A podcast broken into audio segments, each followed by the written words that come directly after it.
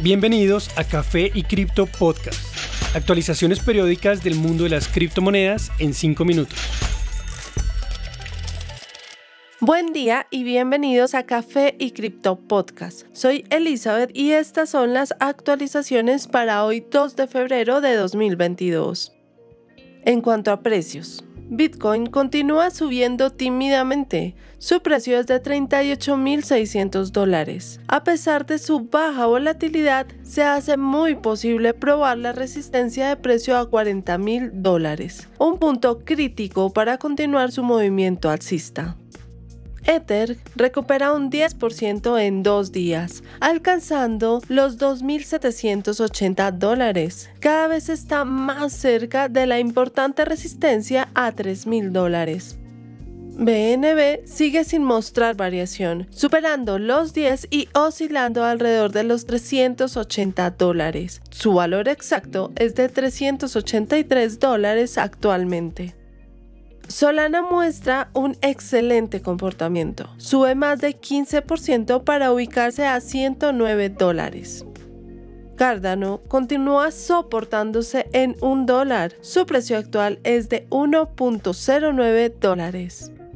Las demás criptomonedas del top 10 muestran poca variación, con excepción de Polkadot, la cual se recupera 10% alcanzando los 20 dólares de nuevo.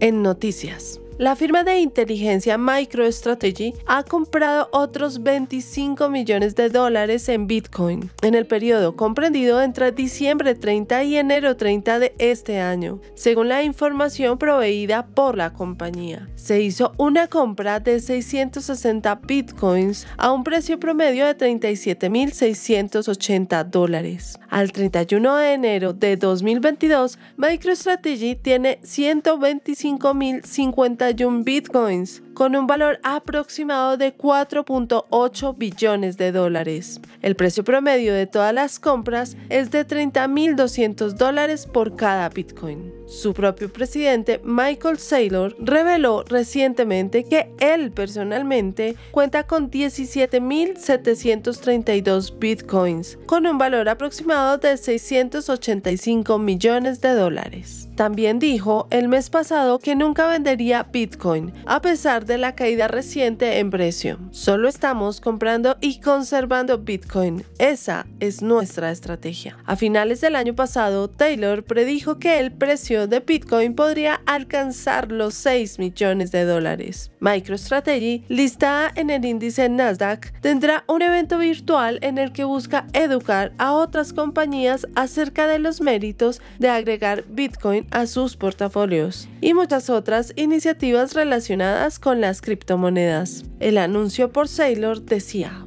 si eres una corporación interesada en integrar Bitcoin en tus productos, servicios o portafolio, únete a nosotros la próxima semana. Escucharás expertos en estrategia, tesoro, contaduría, ley, tecnología, custodia, pagos y trámites bancarios. Bitcoin para corporaciones, como se llama el evento, empezará el primero de febrero y tomará dos días. Las inversiones de MicroStrategy fue una de las razones que llevaron a Bitcoin a superar los 65 mil dólares. Su presidente ha mantenido una actitud positiva en los últimos años, motivando a independientes y corporaciones para que inviertan en Bitcoin.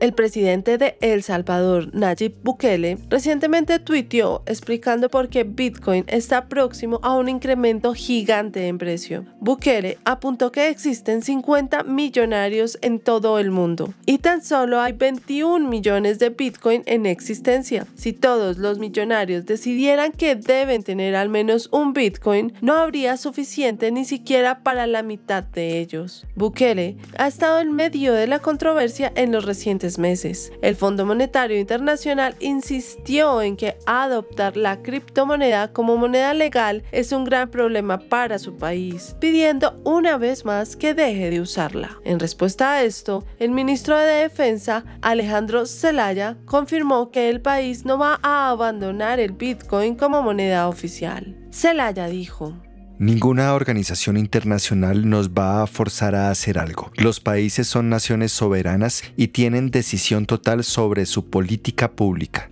El Salvador ya había ignorado la recomendación del Fondo Monetario anteriormente, argumentando que su adopción de Bitcoin había ayudado a la inclusión financiera de millones de personas. En apoyo a esto, Max Kaiser, reconocido anfitrión de televisión, dijo, Sé que otro país va a adoptar Bitcoin. Es un hecho que otro país latino va a legalizar Bitcoin como moneda legal. Estoy muy seguro.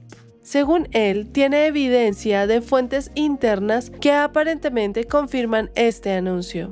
Por ahora decir cuál será el próximo país en hacerlo es especulación, a pesar de que hay algunos grandes candidatos latinoamericanos como Paraguay, Panamá, Venezuela, Brasil o Argentina. Los países inteligentes están comprando Bitcoin en silencio. A pesar de que el famoso banco JP Morgan comentó que era posible ver el efecto de la avalancha después del anuncio de El Salvador, seis meses después no ha habido más países anunciando Bitcoin como moneda legal, aunque algunos como Toga han mostrado claro interés en seguir los pasos de El Salvador. A pesar de la ansiedad que ha generado el uso de Bitcoin como moneda oficial en El Salvador, cada vez se ve más próximo el mismo anuncio por parte de otras naciones, ignorando los comentarios del Fondo Monetario Internacional. Muchas gracias por acompañarnos en este episodio de Café y Cripto Podcast. Los invitamos a seguirnos en nuestras redes sociales para que sean parte de nuestra comunidad y continuemos con la discusión. Nos encuentran en Twitter, Instagram y TikTok como Café y Cripto. Y no olviden, la cadena de bloques vino para quedarse. Los artículos y análisis mencionados en este podcast no constituyen una recomendación u oferta de inversión ni una promesa de resultados futuros. Haremos todo lo posible para garantizar la precisión de la información incluida en este podcast sin asumir ninguna responsabilidad por información faltante o incorrecta. Las operaciones con criptomonedas implican un elevado riesgo, incluyendo pérdida parcial o total del capital invertido y pueden no ser adecuadas para todos los inversores.